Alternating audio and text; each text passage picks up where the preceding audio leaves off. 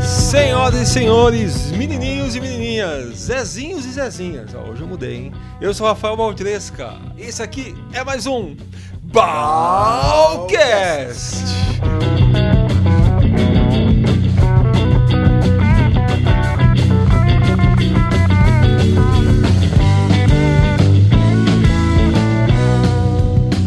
Fala, meus amiguinhos, Rafael de novo aqui.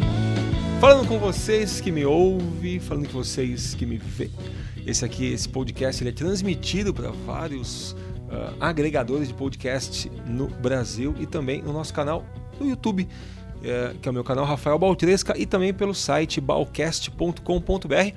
Hoje eu estou aqui com meu amigo Michael Obrigado pelo Arruda. convite, Baltresca. Você é um cara que dá sorte. Por que dou sorte? Porque a arruda, meu avô Ah. usava aqui na orelhinha para dar sorte. Você não sabia disso? Eu não sabia disso. Não sabia? Então, arruda é uma plantinha, eles falavam que tira mal olhado e tudo mais. Então, você põe a arruda aqui na orelha, dá sorte para o Então, seu eu dia. não preciso, né? Eu já tenho no Não é? nome. Então, eu tô tendo a sorte de ter aqui hoje com o Michael Arruda. Michael, esse aqui é um programa que basicamente a gente fala sobre empreendedorismo, negócios, ideias interessantes. Né? Legal.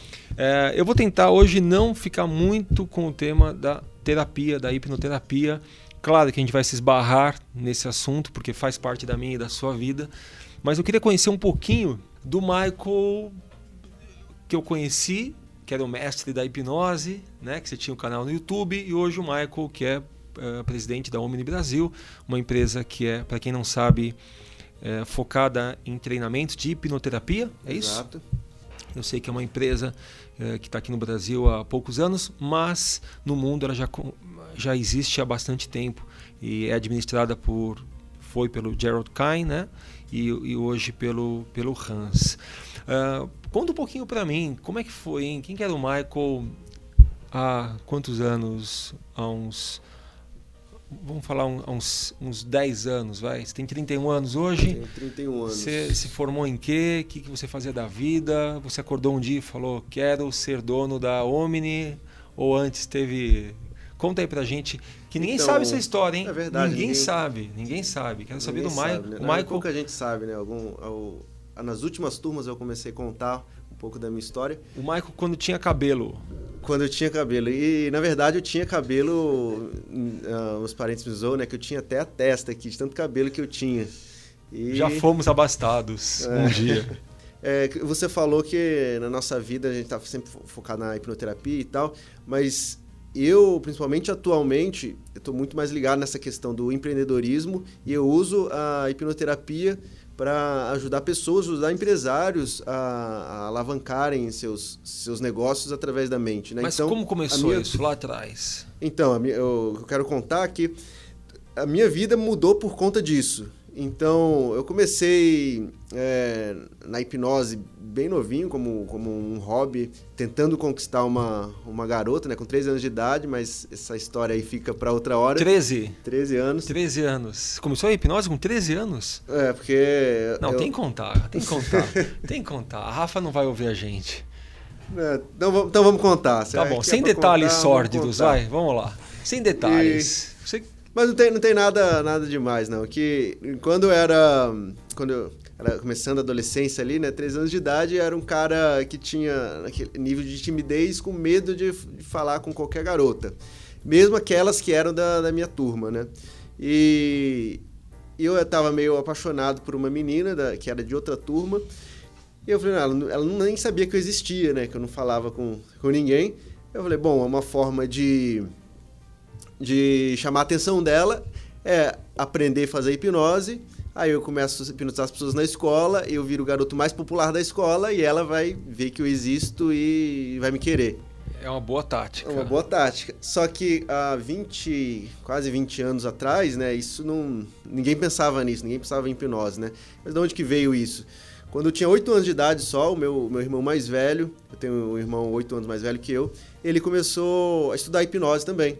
E aí um dia eu brincando lá no, meu prédio, eu vi um grupinho de pessoas ali, uns rindo, outros, outros chorando, e meu irmão saindo do, ali do meio, e eu perguntei pro meu colega, o que que, ele, que tá acontecendo ali? Aí falou, ah, seu irmão, ele, ele tá fazendo hipnose, fez a menina ver o ídolo é, dele. E eu via aquele grupo ali, achando meu irmão o máximo, então ali a, a sementinha da hipnose estava plantada em mim. E aos 13 anos eu fui, começou a florescer. E aí eu comecei a, a, estudar com os livros, os livros antigos e tal. Só que não só no livro ali não, não deu muito certo, não, não era tão simples quanto, quanto parecia na, na época. E, mas aí ficou meu sonho ali de querer continuar a aprender e ali eu comecei. Só que ao mesmo tempo, nesse, nesse período, foi quando. E como qualquer pré-adolescente, né, eu acreditava que a vida perfeita era uma, uma questão de tempo que ia passar acabar a escola, fazer uma faculdade, depois ia arrumar um emprego perfeito, ganhar um bom dinheiro e estava tudo bem. Só que essa crença não durou muito tempo, porque hum, nesse período eu a gente descobriu que minha mãe estava com câncer de mama. E aí foi um impacto para toda a família, assim.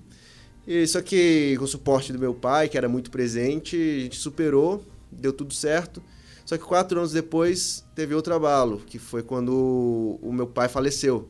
Ele sofreu um infarto, faleceu praticamente no, nos braços da minha mãe. Você tinha 17? Aí eu tinha 18, 18 quando ele anos. faleceu.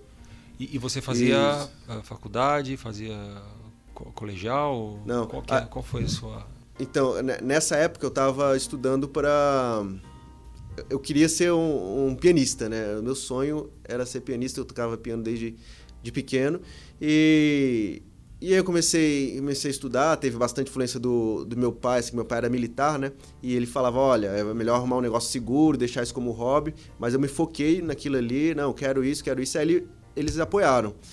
E, e até que aí nessa época eu estava estudando no um dos melhores professores de, de piano no, no, Brasil, que os alunos dele hoje são tudo concertistas na Europa, e meu pai bancando ali. E, e aquele era meu sonho. Só que aí quando ele, quando ele faleceu, e além de todo todo abalo emocional que a gente passou, eu não tinha mais a condição de continuar estudando estudando música, né? Porque eu tinha que viajar, morava no Espírito Santo na época, tinha que viajar pro pro, pro Rio de Janeiro ali duas vezes por mês, quase. E minha mãe era psicóloga, só com, com a renda dela e tudo, não, a gente não teria essa condição.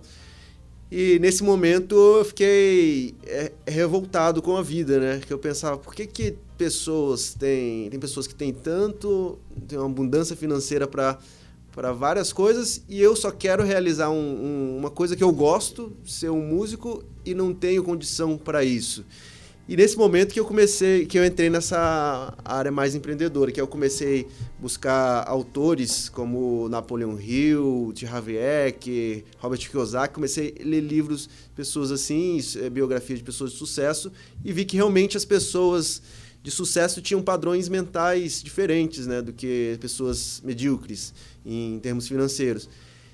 E nesse momento eu fiquei empolgado com esse novo conhecimento que estava adquirindo. Foi quando eu conversei com minha mãe e falei, não, mãe, eu vou. E ela preocupada com a questão da minha educação né, formal, que agora eu não estava estudando para faculdade, eu nem ia poder fazer música, e agora o que meu filho vai fazer? Ela preocupada comigo, obviamente.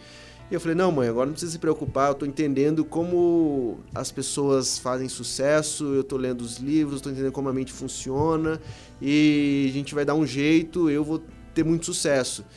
E ela ficava preocupada com, com ela, essa ela, ela trabalhava, não? Ela trabalhava. Ela, ela trabalhava. Era... E os dois filhos, você não e... trabalhava e tava, queria se formar em música, é, mas é, Nessa parou. época, a gente, eu, nós somos em quatro irmãos, né? Em quatro? Isso, eu tenho dois mais novos. E a minha mãe trabalhava, tinha, tinha a, a pensão do, do, do exército e tal. Só que a gente não conseguia manter o mesmo, o mesmo padrão. Deixa eu fazer uma pausa aqui, Michael. Quer dizer, um puta turbilhão, turbilhão de tudo. E aí você fala, porque muita gente passa por turbilhões, às vezes não como o seu, mas um outro tipo de, de, de abalo emocional. É, qual que é a essência aí para falar, mesmo que tudo esteja desse jeito, eu vou vencer, eu vou ler esses livros, eu vou fazer a coisa acontecer. E não era na música, né? Não era É, com música. Já não era mais com E música. pior ainda, porque é uma coisa que você estudou a vida inteira, fala, não, não é com isso, é, é com o quê? O é, que, que que passa na, na cabeça, hein? O que, que é? É uma revolta? É uma, transformada em, em algo bom? Ou é... O que, que é isso? Na verdade, lembrei de um momento específico que você falou isso, quando isso surgiu. Que aí, depois da morte do meu pai, veio, todo- obviamente, as pessoas visitarem e tal. Aí veio um amigo meu visitar, que ele tinha 18 anos. E, e ele tinha foi lá com um carro que ele tinha acabado de ganhar do, do pai dele, um carro zero, que o pai dele era, era muito rico. E aí eu fiquei. Ele não precisava preocupar com nada, né? Eu fiquei com aquilo ali na, na mente, né? E aquilo me deixou, acho que a palavra é, é revolta, me deixou muito revoltado e, e com uma pessoa, sou um pouco orgulhoso também, né? E que acho que me tocou um pouco meu meu orgulho. Falei, meu amigo, ele tá aí e eu agora por não ter dinheiro não vou al- alcançar as coisas. Eu, por que, que as pessoas têm e eu não tenho? Não, eu quero mostrar que eu posso também. Eu quero mostrar que eu, eu vou além. E, e aí, junto com isso, a preocupação da minha mãe, que ela tinha uma preocupação de verdade. Claro, genuína, né? De, ah, que meu filho vai fazer e agora? Mas, mas ler livro não dá dinheiro. E aí? Você leu, lia livro, lia livro e, e empreendeu? Ah, então, aí eu que comecei, comecei a ler os livros e, e, e falei, olha, vai, falei com minha mãe, vai dar certo, vou dar um jeito, vou dar um jeito. E, e aí surgiu a oportunidade de, de, de começar a empreender, que foi quando apareceu o marketing multinível na, na, na, na época, na, numa empresa, né? Eh, me convidaram pro, pro marketing multinível. Qual que era? Era um, hoje não é muito conhecido, chama, chama Tahiti Unknown. Tahi Janone. Ô, meu, eu fui nas reuniões de Tahi você Janone. foi? Eu fui. Oh, então a gente é, É. parceiro de... Eu não trabalhei pra eles. Ah, mas você não eu- trabalhou, você foi na reunião. Um amigo me levou, tudo. Eu não quis entrar nisso, não. Meu amigo falou que era maravilhoso. Depois de cinco anos encontrei esse amigo e falei, e aí? Ele falou, meu, tô fora. Isso é uma furada, cara. Ele não, não gostou, não. Ah, mas um, um pouco antes de, de eu sair, a minha mãe ficou... Por conta da morte do meu pai, ela estava muito abalada e tal. Aí o câncer acabou retornando. E, e um ano depois ela faleceu também. Depois de Então, um ano E, do é, seu pai. Depois de um ano do meu pai ter falecido. E aí ficou. Aí ficou eu, o, o meu irmão mais velho na época não morava, morava fora, então ficou eu para cuidar dos, dos meus irmãos mais novos. E, e aí a vida virou um- uma bagunça, né? Um, um turbilhão. E nesse momento é, eu juntei com, com um pouco das economias que a gente tinha, meu irmão mais velho ajudou bastante, que ele já era, era concursado e tal. E, e ajudando ali na casa, fiquei quase dois, dois anos, é, um ano e meio ali sem saber o que fazer e só tendo ideias e, e tendo, tendo ideias de negócios para empreender, mas me recriando por dentro.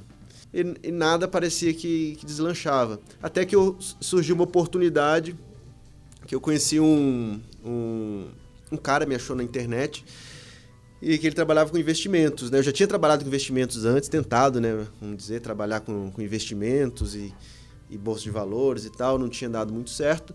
E, e aí um cara do ramo do, do investimentos, ele me achou na internet, ele era aqui de São Paulo, e ele me fez um convite. Ele, ele viu que eu sabia, entendia a parte da mente e tal, falou, olha, eu, eu tô reparando, que eu tenho um grupo de, de traders, e eu tô reparando que uma das principais coisas que afeta o rendimento deles é a questão mental. E eu vi que você já trabalhou tanto com, com investimentos e tem conhecimento da, da parte da mente.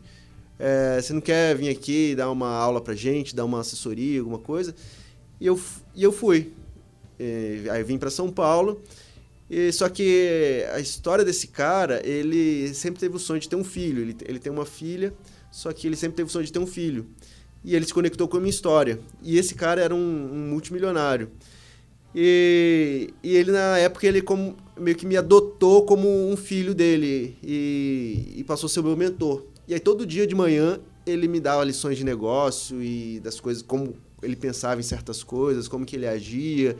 E uma coisa, uma dica que eu lembro que indico para todo mundo, inclusive, é, ele falou: olha, todo dia, um, você tem que separar um momento do dia, uns 15 minutos no mínimo, para você assistir vídeos motivacionais para alimentar sua mente com coisas positivas, coisas motivacionais. E aí todo dia eu comecei a fazer isso, então ele me ajudou bastante nessa, nessa época. E eu acabei ficando lá, e acabei aprendendo mais sobre trading é, junto com ele. E, e o negócio foi indo, foi indo. E esse cara, ele, ele foi que me deu uma sacada. Que ele falou: olha, se você quer alcançar alguma coisa na, na sua vida, você tem que alcançar isso na sua mente primeiro. Você precisa mudar o, o seu padrão mental. Sim. E aí surgiu a, a ideia da, da hipnose. Falei, bom, se eu já estudo a hipnose, é, por que, que será que não tem alguma coisa que a hipnose pode, pode ajudar nisso aí?